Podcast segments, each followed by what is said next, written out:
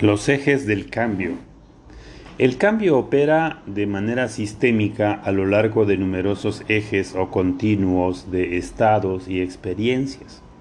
Funciona a través de la generación de la energía suficiente para el logro del cambio, la motivación. Compromiso con el cambio, la decisión, el saber cómo hacerlo, la creación y la habilidad para mantener el cambio la integración.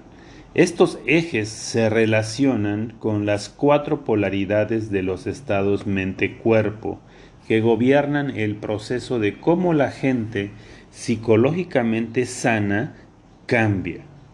¿Qué es cambiar? ¿Cómo funciona el cambio? ¿Dónde está el punto de apalancamiento del cambio? Michel Duval y yo construimos el modelo de los ejes del cambio usando cuatro metaprogramas. Estos describen y utilizan los factores clave involucrados en el cambio, la visión y motivación, estar listo, entendimiento e intención, estrategia e implementación, reforzamiento y prueba hemos usado el continuo de cuatro metaprogramas que gobiernan las polaridades de perspectiva alrededor de estos temas. Esto hace un modelo más enriquecido al usar los diferentes filtros que la gente puede traer al cambio. El metaprograma de dirección y motivación, moviéndose hacia o alejándose de. ¿Qué te motiva a acercarte o a alejarte de algo? Esto crea la energía encargada de empujar, jalar el sistema de propulsión que enfrenta la atracción, aversión y el placer, dolor. Los polos del continuum entre jalarse, entre alejarse de y moverse hacia se relacionan con la cantidad de energía que tenemos al sentirnos atraídos o empujados hacia el objetivo. ¿Cuál es, nuestro y cuál es nuestro foco de atención predominante? El metaprograma de respuesta, reflexiva, inactiva o activa, ¿Cómo respondes o actúas cuando te enfrentas con cierta información o una solicitud? Los polos entre el continuum activo y reflexivo proporcionan la oscilación entre pensar para tener un plan bien formulado sobre algo o actuar y ver lo que ocurre.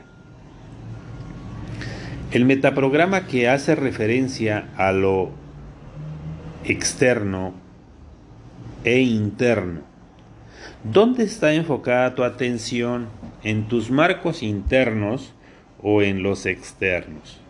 Los polos del continuum entre lo interno y lo externo tienen que ver con nuestra oscilación entre estar más mental y emocionalmente adentro o afuera de nosotros mismos. Este filtro perceptual gobierna a dónde vamos primero y en dónde nos sentimos más a gusto cuando en cuanto a estos espacios. El metaprograma de igualdad diferencia. Cuando un cambio empieza a ocurrir, ¿a dónde se dirige tu atención? ¿A las cosas que son similares al cambio que has diseñado o a, las, o a lo que es diferente de esa idea? ¿Clasificas desde la igualdad o la diferencia? Asemejas cosas aunque sea una mínima aproximación a lo que deseas o encuentras la diferencia a lo que deseas? Roles y estados de coaching en los ejes del cambio. Los roles se usan, que se usan al facilitar el cambio requieren estados de coaching específicos que te, permita, que te permitirán como coach moverte o danzar a través de las etapas y procesos de cambio con el cliente. ¿Qué estados te permitirán bailar mientras sigues la energía de, de, las transformaciones de cada eje? ¿Qué dirás?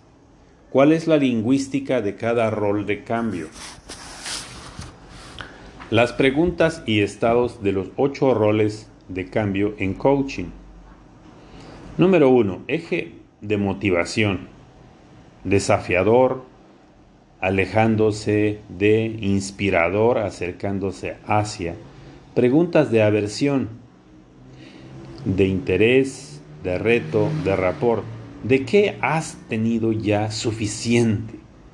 ¿Qué es lo que no está funcionando en tu vida? ¿Qué no quieres? ¿Qué te motiva a alejarte de X? Preguntas de atracción, de inspiración, de motivación, de pasión, de asombro. ¿Qué quieres? ¿Qué es lo que realmente quieres? ¿Cuál es tu sueño más grande? ¿Eso qué te dará? ¿Hacia qué valores o experiencia te sientes motivado? Número 2. Eje de decisión, investigador, reflexivo, provocador, activo. Las preguntas de investigador.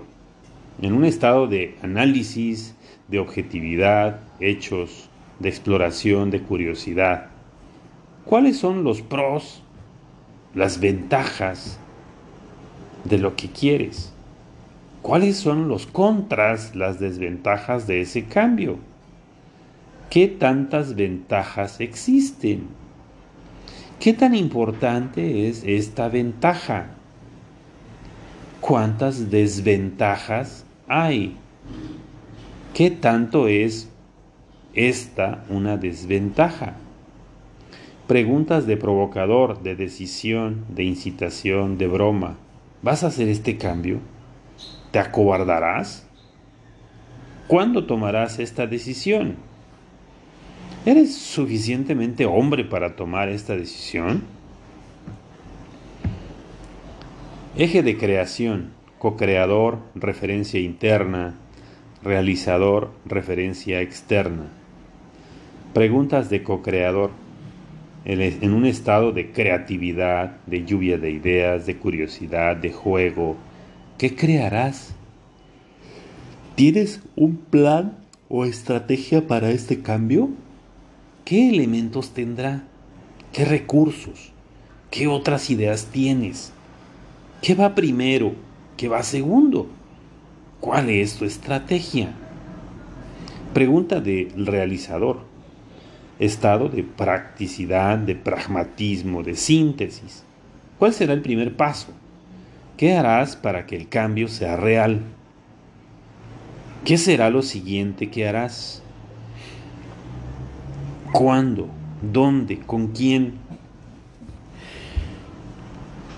Integración, reforzador, igualación, evaluador, diferencia. Preguntas de reforzador, de celebración, de emoción, de felicidad, de disfrute. ¿Qué hiciste que sí funcionó? ¿Qué también te funcionó? Genial, bien hecho. ¿Cómo quieres celebrar esto? Choca esos cinco Pregunta de evaluador, de escepticismo, de desafío, de confrontación, de ser directo. ¿Qué podría funcionar mejor? ¿Qué no funcionó como tú deseabas?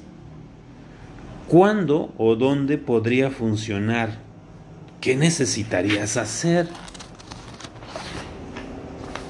Los ejes del cambio como modelo para facilitar un cambio generativo.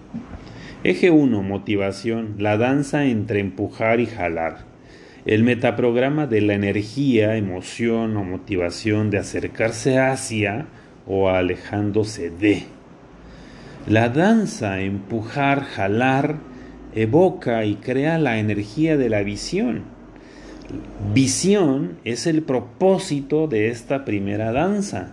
Es la aproximación teleológica acerca de, lo que quieres. Preguntas, ¿qué es lo que quieres? ¿Qué es lo que en verdad deseas? ¿Qué vas a obtener al lograr esto? ¿De qué has tenido ya suficiente? ¿Qué es lo que no funciona? ¿Qué valores o experiencias te motivan hacia algo y qué otros te motivan a alejarte de algo? Estas preguntas crean la energía para empujar, jalar el sistema de propulsión que enfrenta la atracción, aversión y el placer, dolor. Los polos del continuum entre jalarse de y moverse hacia se relacionan con la cantidad de energía que tiene una persona de sentirse atraída hacia o alejada lejos de un objetivo y a dónde se va naturalmente su foco de atención lejos de dolores, aversiones, alejarse de, hacia placeres, atracciones, moverse hacia.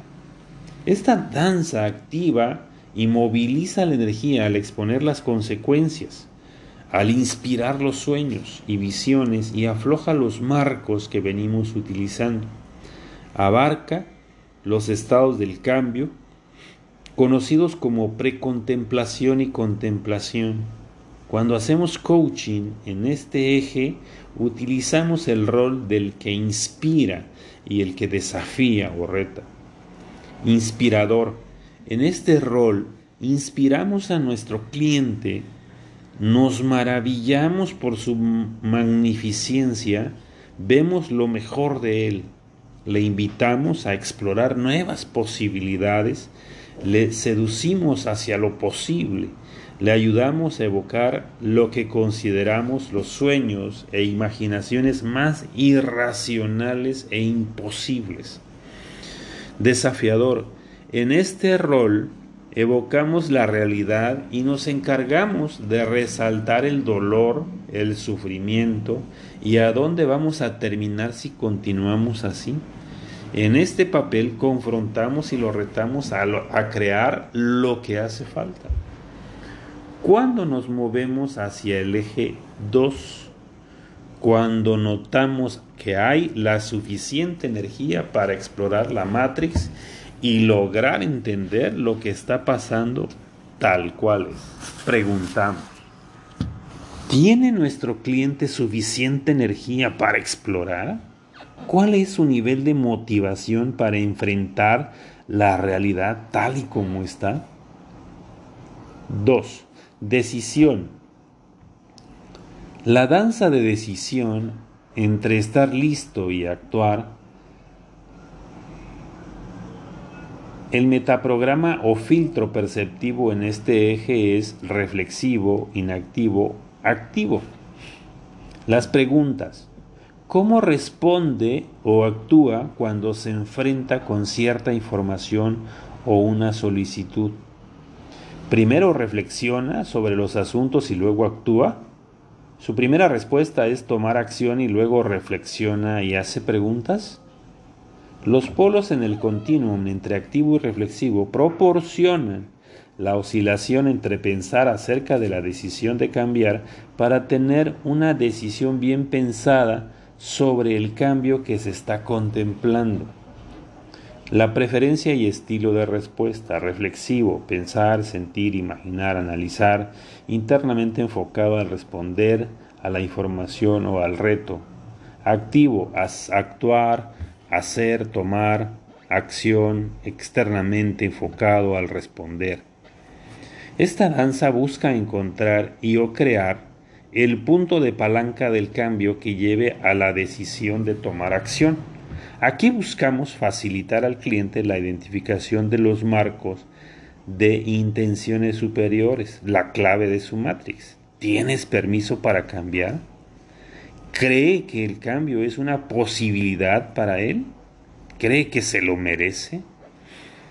Investigador, este rol consiste en explorar como un detective, un detective con tal curiosidad y persistencia y tenacidad hasta encontrar o crear la claridad necesaria sobre la decisión de cambio. Primero investigamos la matrix existente sobre la decisión para entender los pros y los contras de esta. ¿Cuáles son las ventajas y desventajas de hacer el cambio? ¿Qué piensa la persona sobre cada opción? ¿Qué marcos de referencia usa para tomar la decisión? ¿Qué piensa la persona sobre sí mismo al ser quien decide? Provocador. Este rol consiste en molestar, provocar y retar juguetonamente al cliente para ver qué tan listo está para el cambio y si hay alguna suficiente claridad para tomar la decisión, es provocar un compromiso para el cambio. Una vez que la persona tiene más claridad sobre los factores que intervienen en la decisión, el provocar provee em, el empuje para que la persona haga su compromiso. El provocar confronta a la inercia, los miedos y las aprensiones, el perfeccionismo, que mantiene a la persona detenida. Cuando nos movemos de este eje al cuando nos movemos de este eje al siguiente, cuando hay claridad en los factores que intervienen en la toma de decisiones y en la decisión para cambiar, cuando hay un descubrimiento de la posibilidad de una nueva decisión, cuando hay una disposición para trabajar en el juego interno. El cliente ha sospechado los pros y los contras, ha sopesado los pros y los contras de la situación y estados actuales. ¿Está listo el cliente para modificar esos marcos? ¿Está comprometido con la decisión de cambiar? La estructura para decidir. Tomar una decisión de cambio de vida requiere muchos recursos y facetas requiere una serie de criterios sobre los cuales decidimos. ¿Cuáles son tus estándares y cómo están priorizados? ¿Cómo sopesas los pros y los contras de las ventajas y desventajas de la decisión? Una es literalmente una incisión de las opciones y alternativas de las decisiones. Para tomar una decisión se requiere decirle no a algo. Algunas veces a cosas buenas para que le puedas decir sí a otras mucho mejores. Criterio de valores, estándares, estilo para tomar decisiones, referencias internas y externas, estilo de toma de riesgos, evitar riesgos, atracción a riesgos, estilo de respuesta, reflexiva, activa, tiempo en tomar decisiones. Modelaje de una experiencia de cambio positivo.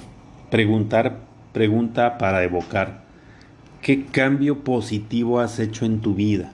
Un cambio que escogiste y que no, pude, no puede deshacerse. Has cambiado hacia lo positivo y no hay vuelta atrás. Al recordar ahora esa experiencia, ¿La puedo explorar contigo? Patrón de preguntas, preguntas de motivación. ¿Qué querías en ese momento? ¿Por qué querías eso? ¿Qué tanto lo querías? ¿De qué estabas harto en ese momento? ¿De qué estabas alejándote?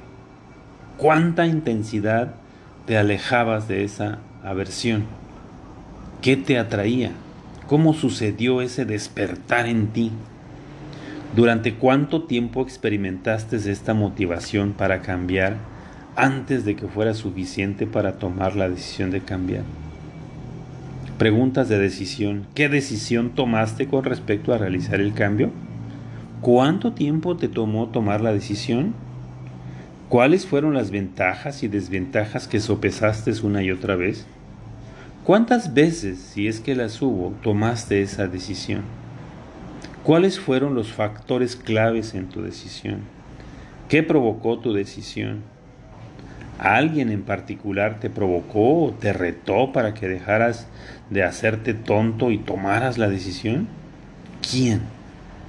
Pregunta de creación. ¿Durante cuánto tiempo estuviste generando ideas, pensando y reflexionando al, al estar anticipando el cambio. Hiciste una lluvia de ideas con alguien, de ser así con quién, cómo resultó. Entonces, ¿cuál fue tu plan de juego para el cambio? ¿Qué estrategia ideaste? ¿Cuáles fueron los marcos de referencia que configuraste en el nuevo plan de juego en tu mente? ¿Qué creencias y valores, entendimientos, etcétera, ideaste? ¿Usaste algún libro o entrenamiento para ayudarte a crear tu nuevo plan de juego? ¿Cómo comenzaste a interiorizar el nuevo juego interno dentro de tu mundo? ¿Cuáles fueron los primeros pasos al hacer el cambio? ¿Cuándo, dónde, con quién expresaste por primera vez el juego externo? Cuatro Preguntas de integración. ¿Celebraste tus primeros pasos o, o los diste por hecho como pequeños e insignificantes? ¿Alguien más te reconoció y honró tu cambio? De ser así, ¿quién y cómo? ¿Cómo celebraron contigo? ¿Cómo reforzaste el cambio? ¿Cómo reforzaste el cambio para que creciera y se desarrollara en un hábito? ¿Cuánto tiempo te llevó que el cambio se hiciera parte de tu estilo de vida? ¿Cómo evaluaste y desafiaste el cambio? ¿Qué fue lo que evaluaste al respecto? ¿Qué adición, adiciones agregarías al juego interno?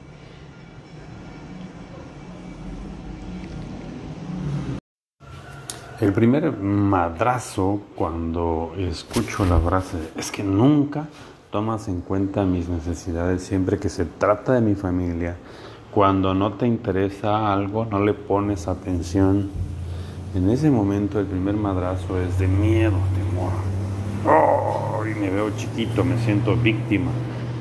Luego pienso que, ta madre, la regué otra vez y siento coraje de mí mismo y significa que no puedo controlar mis emociones.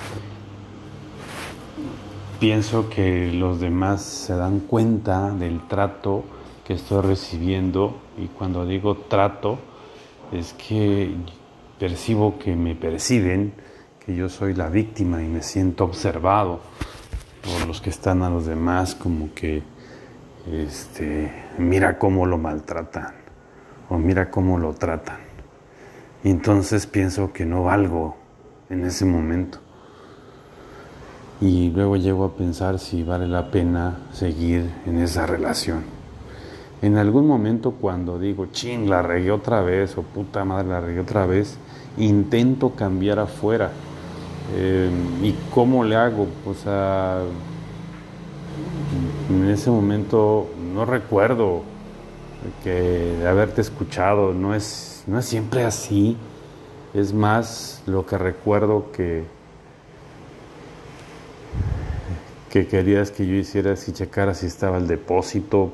Entonces hago ese intento de cambiar afuera y después me quedo en silencio mejor porque no hay chance de explicar cuál fue mi proceso de pensamiento o de comportamiento eh, en, el pasado, cuando se presentó esa situación o esa experiencia y, qué fue lo que dijo, qué fue lo que dije, eh, qué fue lo que yo escuché y qué fue lo que entendí. No hay chance de explicación, entonces mejor me quedo callado y visualizo una posible solución porque ya ha pasado antes que más de dos ocasiones o tres en donde este, he notado que se le se pasa, queda como reflexiva, eh, pensando en, imagino yo como que algo no está bien, que no se comportó como, no era el comportamiento que quería, era el que le salió. Y entonces este, busca como cubrir el detalle con cariños, con atenciones, con... Em, así, lo, así lo identifico. Y entonces, como ya me he dado cuenta en dos o tres ocasiones que esta es la forma que reacciona posteriormente, em, entonces digo, se le va a pasar, va a buscar la forma de cubrir el detalle Y obviamente cuando eso sucede, cuando posteriormente a la discusión o al desencuentro, como le podría yo llamar, eh, queda ese silencio, a veces ella busca a través de, de manera inmediata, o sea, en corto, como a los 5 o 10 minutos del silencio, en donde yo me doy cuenta que, pues que no hay chance de mi explicación. En este, ella empieza a buscar como a través de alguna publicación del celular, algún comentario trivial, de, volver a restablecer la comunicación en un nivel en el que estaba antes de que se de que surgiera el desencuentro o la discusión. Y, y así va avanzando hasta que llegamos al punto en donde aparentemente no pasó nada. Solo quedan muestras de amor de cariño. Pero no hablamos de cómo nos sentimos, de cómo me sentí, como que no, no fui tomado en cuenta para explicar qué fue lo que pasó, porque pues, también pude haber equivocado, pude haber no escuchado eh, lo que realmente dijo y no entendí. Y esa es la parte. Y la pregunta es que mm, esta frase de nunca tomas en cuenta mi necesidades siempre cuando se trata de mi familia, ya me ha tocado o lo he vivido del otro lado con en la relación con mi hija, que también este, me ha hecho ese comentario. Y pareciera como que si yo tengo que, tengo que atender las necesidades de los demás, como si fuera mi obligación. Y cuando no cumplo esa expectativa, este, pareciera entonces que no, eh, que entonces me clasifican como que no estoy interesado, como que y la etiqueta de siempre pasa así, esta sobregeneralización de siempre pasa así, de nunca. Y la pregunta para mí es, ¿para qué yo me tengo que crear una realidad donde tengo que ser visto de esta manera y experimentarme eh, como víctima, con miedo, con ansiedad, con coraje? y percibir a las personas que me perciban de esa manera. ¿Para qué? Y construyendo una nueva matrix, me preguntaría entonces en qué estado me gustaría estar. ¿Sí? Porque eso no me sirve, eso le digo adiós, esa estructura no me sirve. Pensar de esa manera, ¿qué nuevo estado? siento el vacío y me doy cuenta de qué nuevo estado quiero tener, experimentar y sentir. Eso es un estado ok, un estado aceptación. ¿Y cuál sería mi primer pensamiento que tendría yo que tener? ¿Qué, significado tendría que tener respecto del gatillador?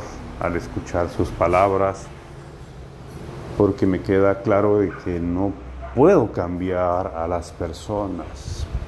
Sí, es algo que anhelo, me gustaría que cambiara la frase, que tal vez me dijera, a ver, te escucho, dime, ¿qué entendiste?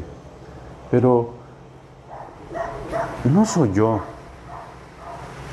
no soy yo. Lo que sí soy yo es como lo que sí está en mi poder, es cómo lo escucho. Cómo lo escucho. Y a lo mejor, eh, ahorita que digo cómo lo escucho, a lo mejor le voy a poner una... Eh, un rostro de escamilla o de el pato Donald que me lo está diciendo. Y cuando me dicen nunca, es que siempre, es que cuando se trata de mi familia, entonces, yo, ok, está bien, entiendo.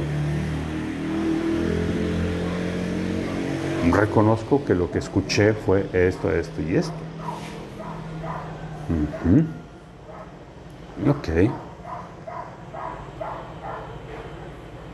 Ok, lo acepto. Acepto que estés así. Acepto que te sientas. ¿Qué puedo hacer ahora? Nada. Ok, está bien. Sí. Ok. Entonces podría expresar, podría no expresar, porque si yo estoy en estado ok, los demás observan lo que observan y porque tienen ojos. Observan lo que observan. Mm. Ellos son dueños de sus propios pensamientos. Mm. Yo estoy en un estado ok. Esto no tiene nada que ver con el valor, con el amor que yo siento por ella. Esto es distintamente, tiene que ver con el valor de la relación. Es solo un suceso en toda la vida de pareja. Me comprometo a poner atención en una siguiente ocasión. Ok. Tiene su propio proceso para vivir sus emociones, para elegir qué es lo que quiere hacer. Ok. Mm, si busca cubrir el detalle, es ella, tiene su propio proceso. Mm, lo acepto. Acepto. Lo acepto. Lo acepto. Mm. Ok. Ahora esta nueva versión de mí.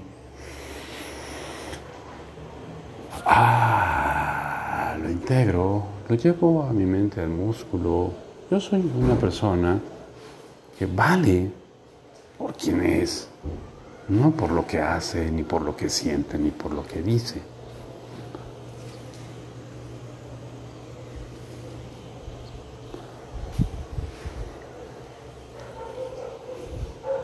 Los demás tienen su propio proceso. Ok.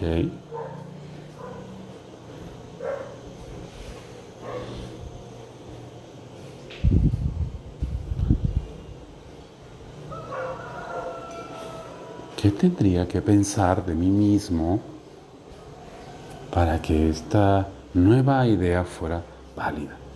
Que yo tengo el poder de elegir de decidir. Ok. ¿Qué nueva creencia? ¿Qué nueva creencia me serviría para hacer esa nueva versión que me permita estar en un estado ok? Yo creo firmemente, creo firmemente en mis capacidades para reprogramar. Creo firmemente en mis capacidades para reprogramarme. Del 1 al 10, que tanto lo siento? Un 8. Ok. Yo creo firmemente en mis actividades, en mis capacidades para reprogramarme. Ok.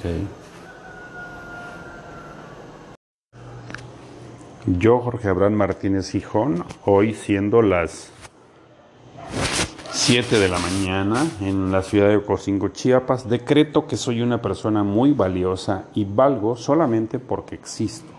Mi valor no tiene absolutamente nada que ver con mis acciones, con mis logros, con mis fracasos, con la cantidad de dinero que tengo o no tenga.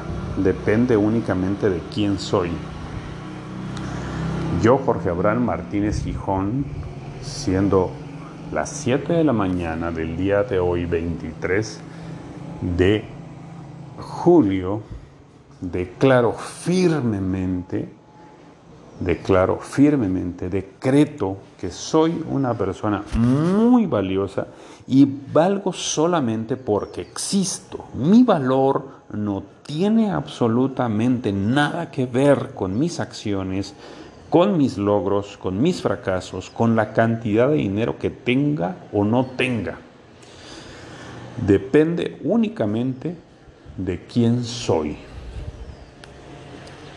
Yo, Jorge Abraham Martínez Gijón, decreto a partir de este momento que soy una persona muy valiosa. Valgo solamente porque existo.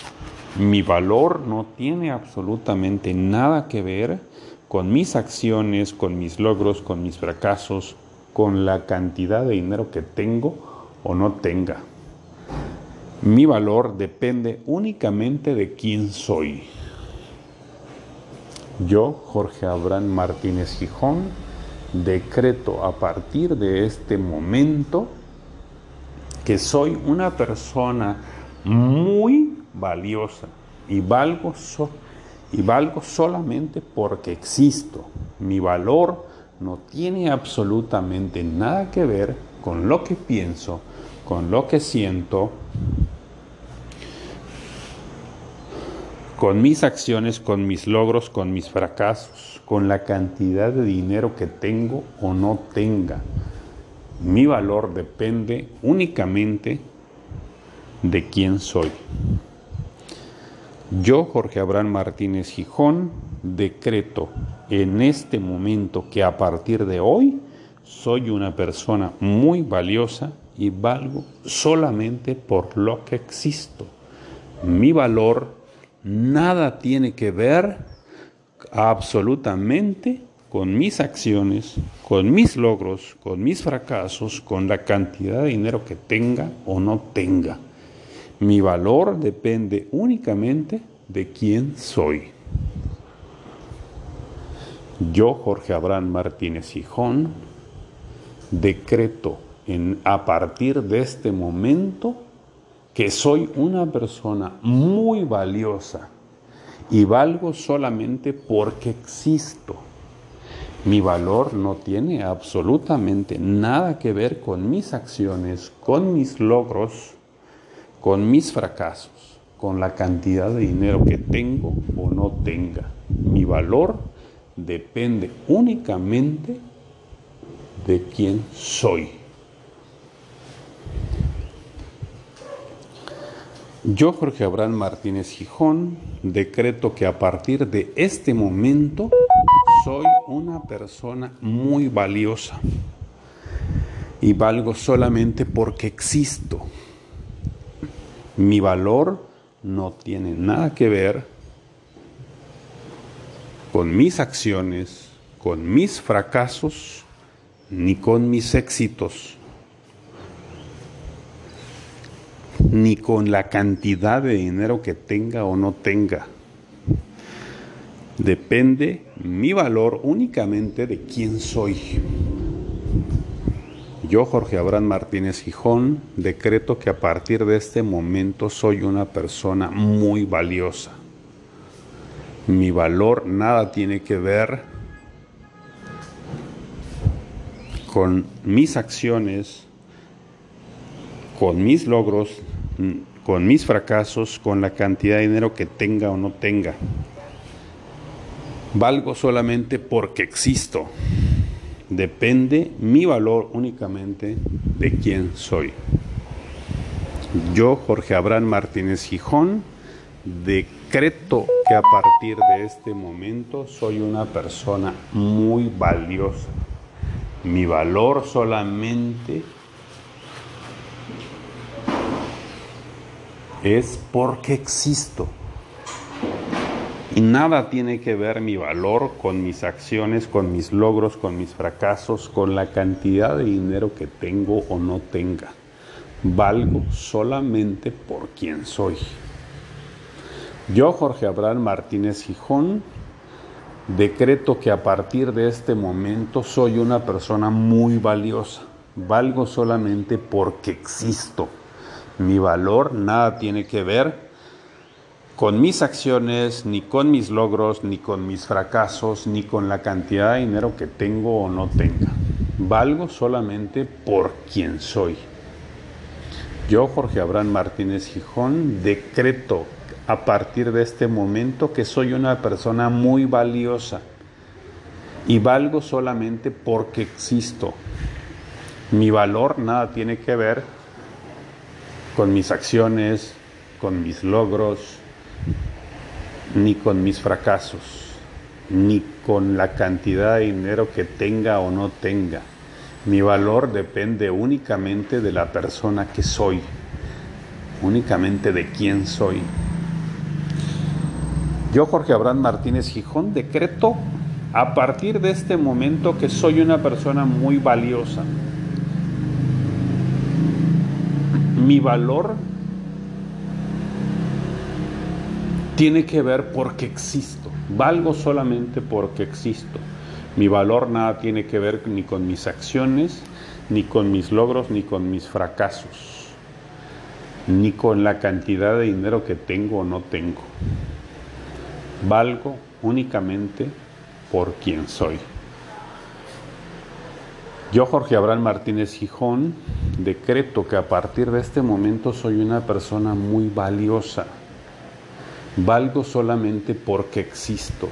Mi valor nada tiene que ver con mis acciones, con mis logros, con mis éxitos, con mis fracasos, ni con la cantidad de dinero que tenga o no tenga. Valgo solamente por quien soy. Yo, Jorge Abraham Martínez Gijón, decreto que en este momento soy una persona muy valiosa. Valgo solamente porque existo. Mi valor nada tiene que ver con mis acciones, con mis logros, con mis fracasos, ni con la cantidad de dinero que tenga o no tenga valgo solamente por quien soy.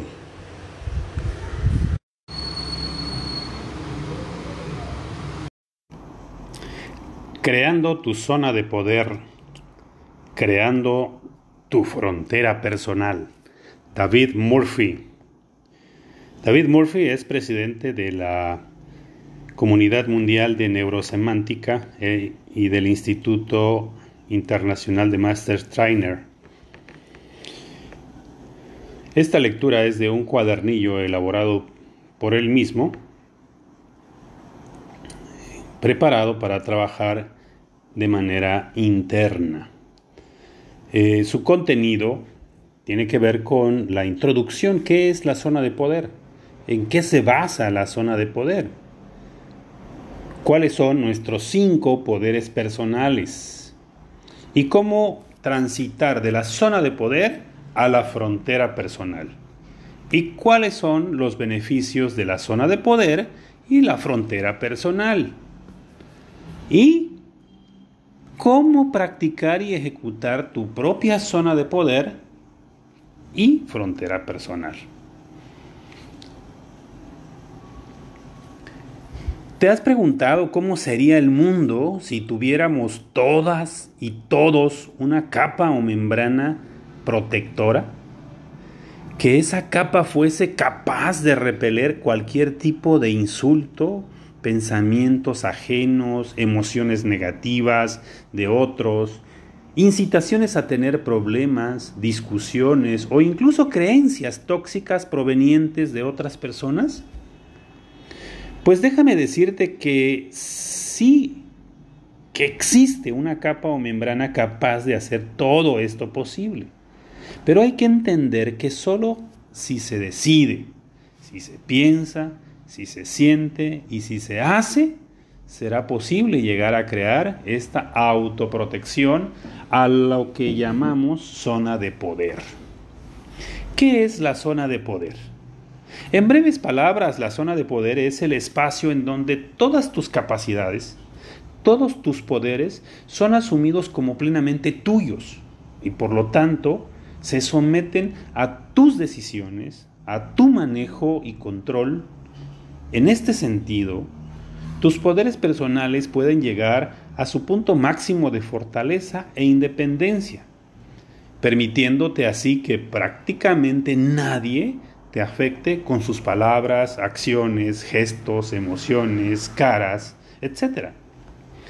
Es decir, que formar tu zona de poder implica que tú y solo tú seas quien decide cómo te comportas, cómo te sientes, cómo piensas y qué expresas con tus palabras. Pues dentro de este espacio solo tú eres quien tiene el poder de manejarte, de provocarte, de emocionarte, etc.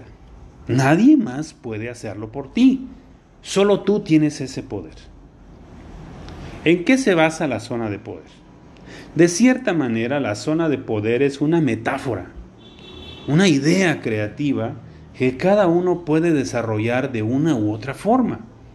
En algunos casos puede ser una burbuja de colores, en otros casos puede ser una, una esfera sólida, en otros puede ser una segunda piel, una membrana, un haz de luz, brillos, etc. En realidad eso depende de tu creatividad e imaginación, pues se trata de una metáfora, una metáfora imaginaria. Una persona capaz de aplicar su zona de poder no se verá afectada por ninguna palabra o pensamiento ajenos a él o ella. Pues en principio, lo que otra persona piense, sienta, diga o haga no tiene absolutamente nada que ver contigo. Se trata de otro ser humano, que no eres tú, que vive en este mundo y que está exponiendo su opinión sobre ti o sobre algo que hiciste o que no hiciste, nada más. Así es, en su opinión, su pensamiento, entonces, ¿realmente tiene que ver contigo?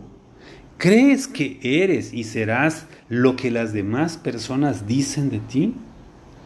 ¿O eres quien tú mismo o tú misma decides ser, sin que lo que otros opinen te defina o afecte tu definición, tu autodefinición? Pues en eso se basa la zona de poder. Son los poderes con los que cuentas y que asumes como tuyos. Asumes la responsabilidad de ellos. Es decir, que si por ejemplo te enojaste te enojaste con alguna situación que alguien más hizo o dijo, ese enojo es el resultado de tu decisión de enojarte. La otra persona no tiene nada que ver con lo que tú decides sentir. Así, asimismo, funciona con tus otros poderes básicos. Nuestros cinco poderes personales hay cuatro poderes personales básicos. Como anteriormente mencioné, la zona de poder consta de cuatro poderes básicos y un poder que regula a los otros cuatro. En ellos se fundamentan todos nuestros demás poderes. Estos son el poder pensar, poder sentir, poder decir, poder de hacer, y el quinto poder es el poder que regula los cuatro anteriores, el poder de elegir y decidir. ¿Por qué decimos que el quinto poder regula los otros cuatro? Porque tú eliges y decides qué pensar, qué sentir, qué decir y qué hacer. Nadie más puede elegir o decidir por ti. Veamos la definición de cada poder. El poder de pensar. ¿En qué consiste el poder de pensar? Cada persona tiene una capacidad de razonamiento, de imaginación, de ilustración o incluso de creación propia. El poder de pensar es el que nos permite razonar, resolver problemas, crear problemas, recordar sucesos del pasado, imaginar situaciones del futuro, etc. El poder de pensar es el predecesor del poder de sentir, pues dependiendo de cómo interpretemos una situación, es decir, cómo pensemos en ella, cómo la representemos en nuestra mente, y qué significados le demos será nuestra reacción emocional. Es decir, lo que sintamos en ese momento. El poder de sentir. ¿Qué es el poder de sentir? Son todos aquellos sentimientos y emociones que somos capaces de experimentar, como por ejemplo la tristeza, el miedo, el amor, la felicidad, la depresión, la alegría, el enojo, la molestia, etc. Y nuestras emociones determinarán en gran medida nuestras acciones, qué hagamos o dejemos de hacer. Una persona puede ser muy buena expresando o manifestando sus emociones. No obstante, cuando hablamos del poder de sentir, no nos referimos a qué tanto pueda o se atreva a la persona a expresar sus sentimientos. Nos referimos a qué tanto él o ella es quien decide sobre sus sentimientos, sobre sus emociones. Expresar una emoción es algo relativamente sencillo. Decidir qué sentir, cómo sentirlo y en qué intensidad sentirlo es algo que se requiere de mucho más conciencia y entrenamiento. El poder de decir. El poder de decir es la habilidad de expresar lingüísticamente, a través de palabras, los pensamientos, ideas, memorias, deseos, sueños, etc. Es decir, lo que generamos en nuestro poder de pensar, así como las emociones, sentimientos, anhelos, etc. Es decir, lo que generamos en nuestro poder de sentir, cada uno es responsable, hábil de responder. Eso quiere decir con responsable. Responsable de decir lo que piensa y siente, pues el único, la única dueña o dueño de lo que no, uno expresa a través de palabras es uno mismo, uno misma. Los poderes de pensar y sentir son derivados y podemos hacerlos públicos a través del poder de decir. El poder de hacer en pocas palabras, el poder de hacer consiste en todas aquellas acciones, mayores o menores, que realizas con el cuerpo, ya sea caminar, correr, levantarte, sentarte, tomar cosas, soltarlas, moverlas, danzarlas, escribir en un celular o computadora, cocinar, etc. Tú y solo tú eres dueño o dueña de tus acciones. Eres responsable de lo que haces o no haces. La manera en que usas tu cuerpo, tu cara, tus gestos, etc., son solo tuyos, de nadie más. Nadie puede obligarte, salvo en casos extremos bajo amenaza de vida o muerte o algo igual de grave, a hacer algo que no quieres hacer o a dejar de hacer algo que sí quieres hacer. El poder de decidir y elegir. Toda persona sueña o anhela con la posibilidad de ser libre. Pues déjame decirte que ya lo eres. El poder de decidir es la libertad de escoger qué pensamos, qué sentimos, qué hacemos y qué no hacemos, qué decidimos o qué guardamos. Aquí justamente es donde radica la verdadera libertad, la verdadera felicidad, el verdadero triunfo, éxito. Hemos aprendido por la forma en la que somos educados por nuestro sistema ideológico social que esas cosas se tiene que lograr, ganar, y por eso y por lo tanto implica que están afuera de nosotros mismos. Ese aprendizaje equivocado es el que nos hace perder nuestro poder personal. Lo aprendemos desde que escuchamos a alguien que casi siempre es alguno de nuestros padres, decir, ya me colmaste la paciencia o ya me hiciste enojar, lo que asume que yo soy responsable de lo que el otro o la otra está sintiendo. Se requiere de desaprender esta idea que la encontramos en todos lados, especialmente en el torcido modelo de romanticismo al que estamos expuestos con las telenovelas las canciones románticas y toda la basura que nos proyectan en la televisión y ahora en el Facebook, Internet, etc. Y por ello se requiere dos cosas. Uno, de una firme decisión de hacerte cargo de tus cinco poderes. y dejar de culpar o responsabilizar a otros de lo que de lo que tú haces internamente con ellos.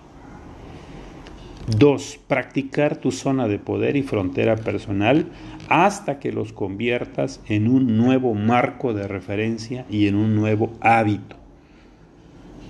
Con la responsable elección de cada uno de tus poderes, puedes llegar a vivir un verdadero cambio en donde vivas tus poderes personales al máximo y teniendo como resultado una vida libre, responsable. De la zona de poder a la frontera personal. Una vez comprendidos los principios sobre la zona de poder, el siguiente paso es crear la clara distinción entre lo que nos pertenece y lo que no.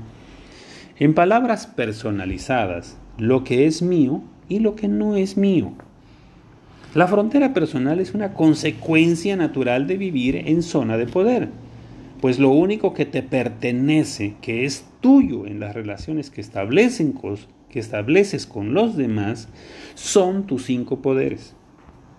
Usando la lógica más simple, lo que la otra persona, tengas la relación que tengas con esa persona, piense, sienta, diga o haga, no es tuyo, no te pertenece y por lo tanto no tienes ningún poder sobre ello. Ahora bien, ¿qué hay que cuidar con esta distinción? El hecho de poder distinguir claramente lo que es tuyo y está bajo tu poder y lo que no es tuyo y está fuera de tu poder no significa que la otra persona no te importe ni, y que te valga un cacahuate lo que pasa dentro de esa persona. De hecho, lo que, lo que esperamos cuando una persona desarrolla su zona de poder y frontera personal es que mejoren todas sus relaciones, pues con la frontera personal dejará de personalizar, dejará de culpar, de victimizarse, etc. Características que son tipos predecesores de los conflictos relacionales. Darle la importancia a una persona no significa que tengamos que sentir lo mismo que él o ella esté sintiendo, ni tampoco significa que estemos de acuerdo con todos sus puntos de vista, creencias, valores, etc. Es más, podemos darle tanta importancia a la persona y la relación que tenemos con ella que somos capaces de restarle importancia a algunas de sus palabras, opiniones, gestos, emociones, malos humores, etc. Clasificar entre lo que me puede servir para ser un mejor ser humano y lo que no me sirve para nada es una función básica de la frontera personal. La importancia que le demos a cada cosa que venga de otro del otro dependerá solamente de cómo estemos usando nuestros poderes personales. ¿Cuáles son los beneficios de la frontera personal? Número uno, distinción entre lo que es tuyo y lo que no es tuyo. El discernimiento de lo que viene de otros que dejas pasar y que se queda fuera. Dominar, elegir tus pensamientos. Dominar, elegir tus emociones y sentimientos, elegir tus acciones, qué haces, qué no haces y cómo lo haces, elegir tus palabras, qué dices, qué no dices y cómo lo dices, tener relaciones saludables, te haces responsable de lo que piensas, sientes, dices y haces, te vuelves un verdadero adulto, dejas de, actuar como niño o como víctima, te vuelves ininsultable. Tú eliges el significado que tienen las palabras y situaciones que pasan a tu alrededor. ¿Cómo crear y practicar tu zona de poder y frontera personal? De preferencia realiza ese ejercicio en un lugar y tiempo donde nadie pueda interrumpirte y tomará de 7 a 10 minutos la primera vez y después podrás deducir, reducirlo a 3 o 4 minutos cuando la practiques. Tómate unos instantes. Ok, teniendo en cuenta que ya buscaste ese lugar,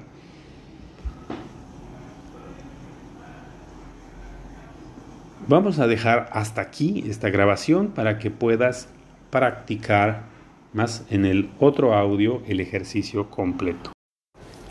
Ok, esta es la práctica del ejercicio de la zona de poder y frontera personal. Asegúrate de estar en un lugar y en un espacio en donde nadie pueda interrumpirte. Esto puede tomarte de 7 a 10 minutos la primera vez y después podrás reducirlo hasta 3 o 4 minutos cuando ya lo practiques. Número 1. Tómate unos instantes para reconocer que tienes cuatro poderes básicos. Este no es el momento de juzgar cómo piensas, sientes, hablas o te comportas. Solo es momento de reconocer que tienes esos cuatro poderes. Poder pensar, sentir, hacer y decir. Haz conscientes cada uno de esos cuatro poderes. Comienza haciéndote consciente del poder que tienes para pensar. Todo lo que eres capaz de recordar, de imaginar, de planear, de razonar, de meditar, de comprender, de aprender, de soñar, etc. Eso es. Y ahora haz lo mismo con el poder que tienes de sentir. Todas, toda la gama de sentimientos y emociones que has experimentado a lo largo de tu vida. Imagínate amor, compasión, tristeza, nostalgia, miedo, enojo, alegría, confianza, etc. Y continúa haciéndote consciente del poder que tienes de decir, de expresar tus ideas, tus sentimientos, Reconoce que has tenido muchas conversaciones a lo largo de tu vida en las que has podido influir de forma positiva en otros seres humanos. Y ahora reconócete el poder que tienes para tomar acción, el poder que tienes de hacer todos los comportamientos, hábitos, actitudes, gestos, habilidades, destrezas que has desarrollado a lo largo de tu vida gracias al poder que tienes de hacer las cosas. Y ahora que tienes tus cuatro poderes conscientes plenamente accedidos, representa esto como tu zona de poder. Y aquí puedes utilizar tu imaginación creando cualquier elemento para simbolizar tu zona de poder. Por ejemplo, una esfera o burbuja que te rodea, una armadura que te cubre, una tercera piel, o simplemente un color que te cubre, luz, brillos, etcétera, lo que tu propia mente diseñe. Crea tú tu zona de poder. Y ahora quiero pedirte que amplifiques esta experiencia. Esta experiencia de no mío. No soy yo. Imagínate la interacción con cualquier persona con la que comúnmente te has sentido víctima. Aplica esa sensación a sus palabras. Imagínate que la estás escuchando. Aplica esa sensación a sus emociones, sus opiniones, sus comportamientos. Y repite estas palabras en tu mente. Eso no es mío. No es mío. Y siéntelas. Lo que esa persona dice, piensa y hace no es mío. No me pertenece. No tengo nada que ver.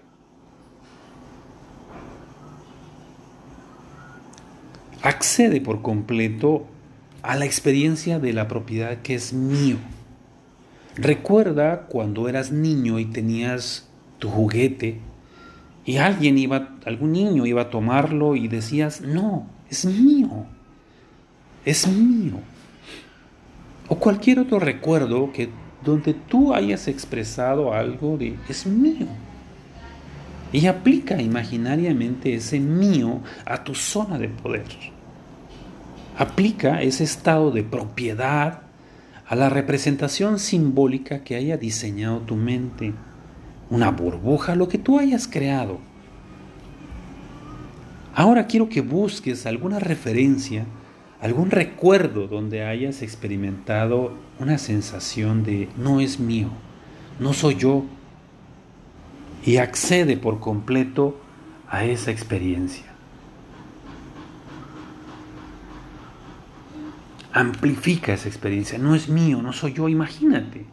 La interacción con cualquier persona, la que comúnmente te ha sentido víctima, aplica esa sensación a sus palabras sus emociones, sus opiniones y repítelas. No es mío y siéntelas. No me pertenece, no tengo nada que ver.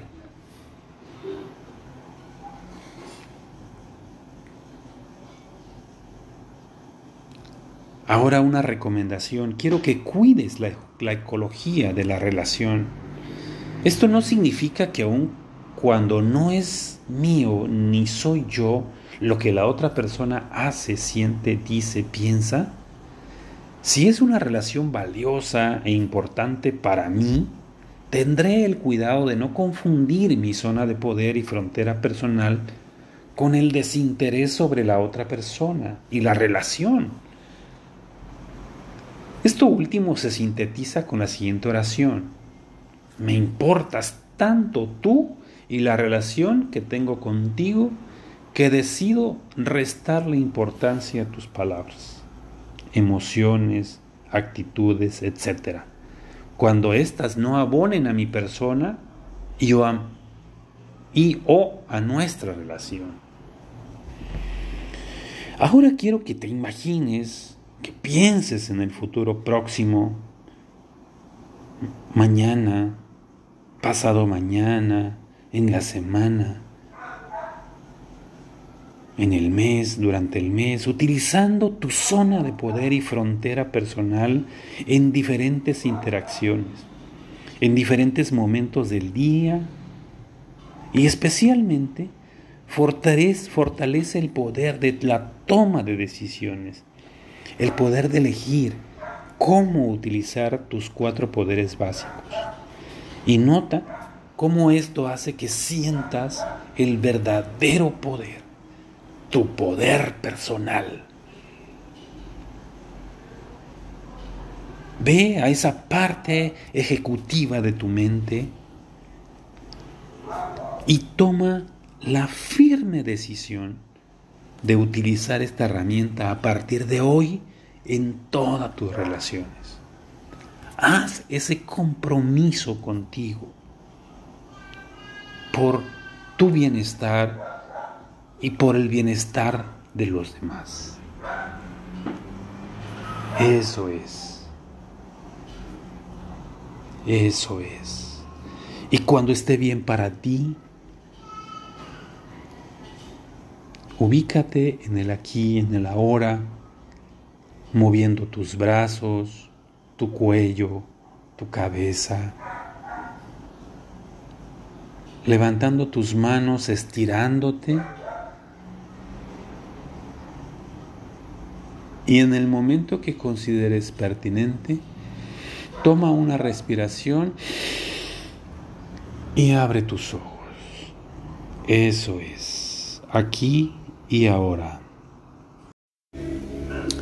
¿Qué aprendizajes obtuve he tenido respecto a las habilidades de coaching grupal? He entendido que para facilitar el cambio el equipo es importante que esté en un estado de aprendizaje, de apertura. Es importante también apoyar al equipo a, a ser sucinto en la exposición de sus ideas. La habilidad de recibir y dar retroalimentación en un equipo es un elemento de crecimiento y contribuye a contribuye a, que el equipo crezca, a que el equipo crezca, contribuye y, y, no solamente esperar a que te den retroalimentación, sino pedir la retroalimentación. Este es un paso más adelante del crecimiento, el pedir la retroalimentación. Eh, otro aprendizaje respecto de las habilidades eh, de coaching de equipos es resignificar la palabra conflicto a ir a un nivel meta todavía, un conflicto productivo. Eh, te agradezco profundamente, digo, a manera de resumen, esto es lo que yo puedo contribuir a los aprendizajes. Hola, ¿qué tal? ¿Cómo están? Espero se encuentren muy bien.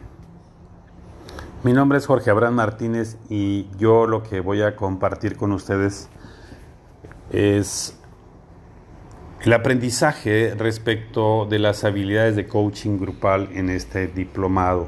Lo más relevante hasta el día de hoy para mí fueron,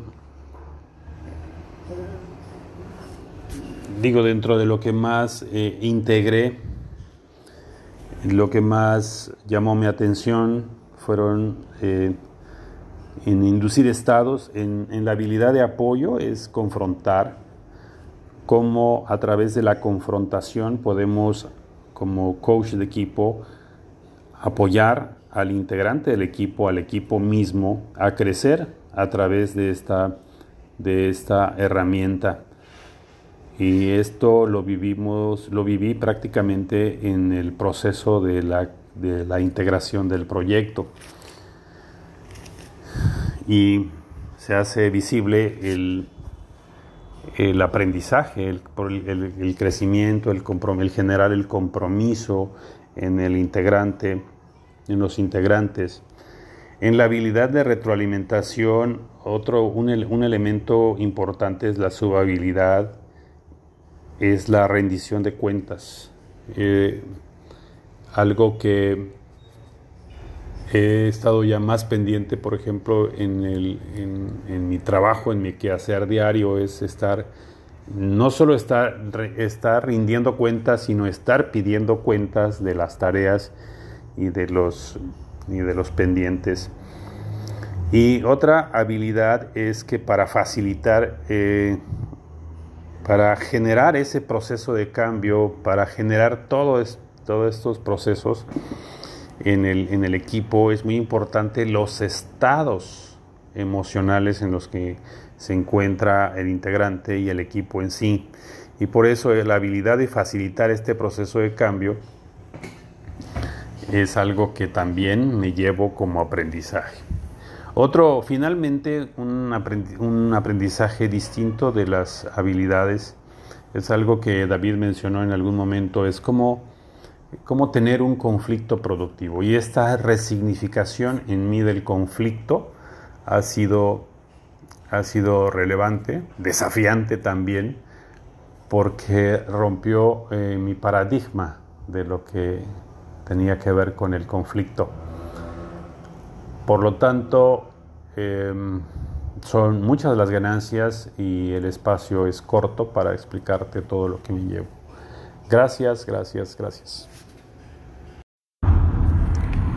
Yo considero que en la vida todo lo que hacemos es un pretexto para crecer, para trascender, para ser mejor, ver una mejor persona, una mejor versión, al menos con la creencia de que solo estamos esta vida y que no hay otra más, al menos con esa idea de que podemos trascender esta vida de una mejor manera y dejar algo nuevo y algo distinto para las generaciones que vienen. Y los negocios, el negocio, cualquier negocio. Es parte de este pretexto. ¿Y cómo he aprendido yo? ¿Cómo he aprendido? Voy a contarte una anécdota, pero antes me gustaría darte mucho más información de cómo crecí, cómo crecí, porque llega un momento en el que eh, uno se tiene que hacer responsable de nuestros propios aprendizajes, de nuestras propias experiencias. A lo largo de nuestra vida, de manera inconsciente, vivimos y tenemos experiencias y al menos en relación con el dinero, yo crecí en una familia en donde había escasez, en donde la abundancia en dinero, en términos de dinero, no era como para aventar para arriba, había para lo necesario. Yo recuerdo que algo que, que, yo ahora pienso, antes no, pero le encuentro la explicación ahora de por qué los pantalones que yo usaba no se terminaban y era de mi hermano, haz de cuenta, si yo soy el 9, eran de mi hermano el número 4. O sea, pasaban otras 5, 5, 4, 5, 4 más y para que yo los utilizara porque era una mezclilla muy gruesa que para que se desgastara como ahora se rompe y es más hasta los pantalones rotos son de moda y valen más caro pero en aquel tiempo no era así usar un pantalón roto era sinónimo de otra cosa tenía otro significado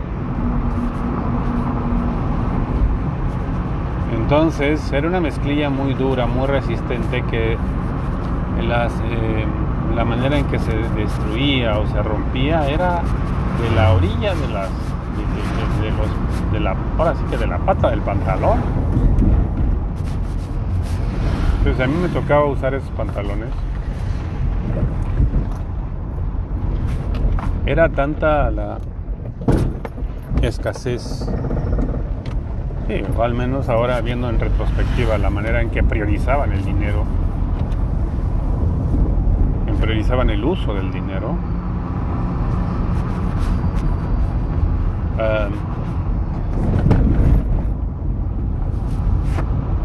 pues el arbolito de Navidad era una rama seca, forrada con algodón y frutos secos silvestres y unas eh, espirales metálicas de colores plateado. Era lo más caro que tenía.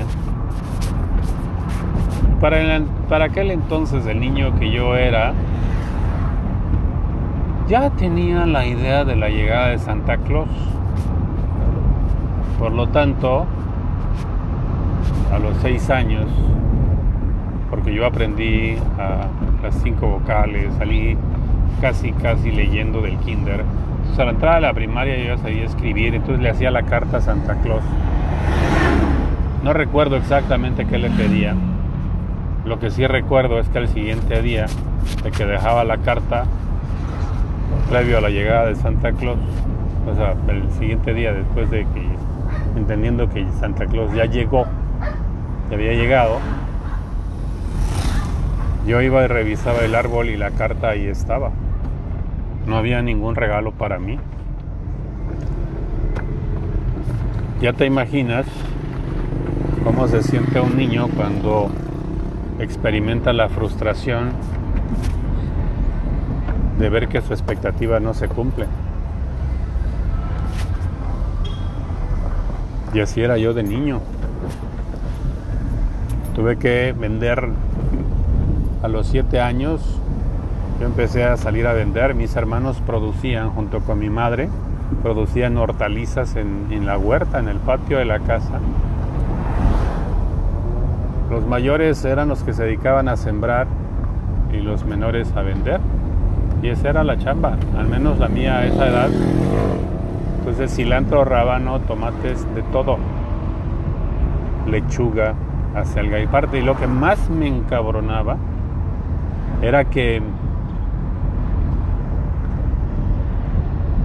mis hermanos no tuvieran el cuidado, no tuvieran el cuidado de colocar bien el plástico en un canasto redondo, amplio, que yo colocaba en mi cabeza para salir a vender. Entonces, cuando no tenían ese cuidado, y como la verdura pues no alcanzaba a escurrir completamente el agua después de que se lavaba, entonces toda esa agua se anegaba y aparte si le agregabas de que el plástico estaba roto, pues caía en mi cabeza, en mi cuerpo. Imagínate esa, esa agua cayendo a las seis y media, siete de la mañana sobre tu cuerpo cuando recién te acabas de levantar. Era una un estimulante para terminar de para terminar de despertar, por si no lo habías hecho completamente. Pero así me iba a vender. Iba a vender por las calles donde yo ya sabía que me compraban. Esas señoras que regateaban, yo las salteaba. Y había unas señoras que se daban cuenta cuando yo pasaba y querían comprar porque no había había un mercado, pero era muy común que la gente pasara a vender a la puerta de la casa. Y entonces ya me esperaban. Pues me hacía del rogar. Pero yo ya sabía dónde me compraban y dónde no me regateaban. Con las señoras que me regateaban, yo definitivamente no pasaba.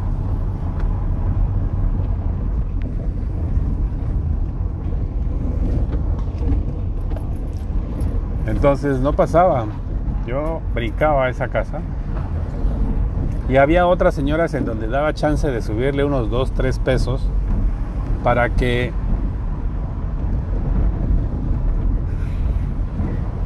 el gasto del recreo estuviera un poquito más abundante.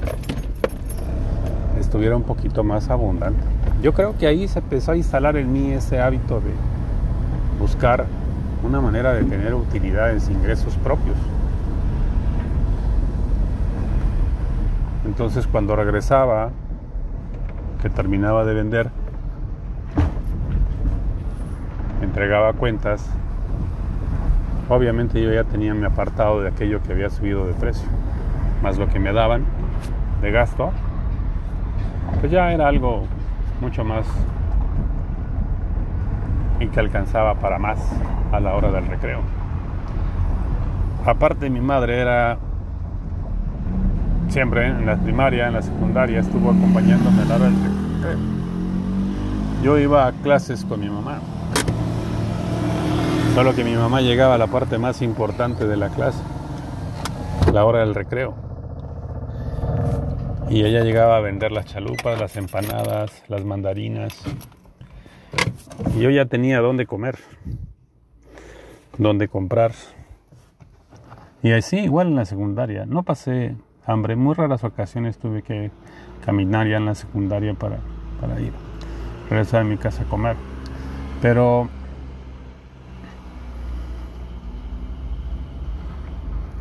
el tema del dinero era constante. Entonces me mandaban a veces a hacer mandados. Una ocasión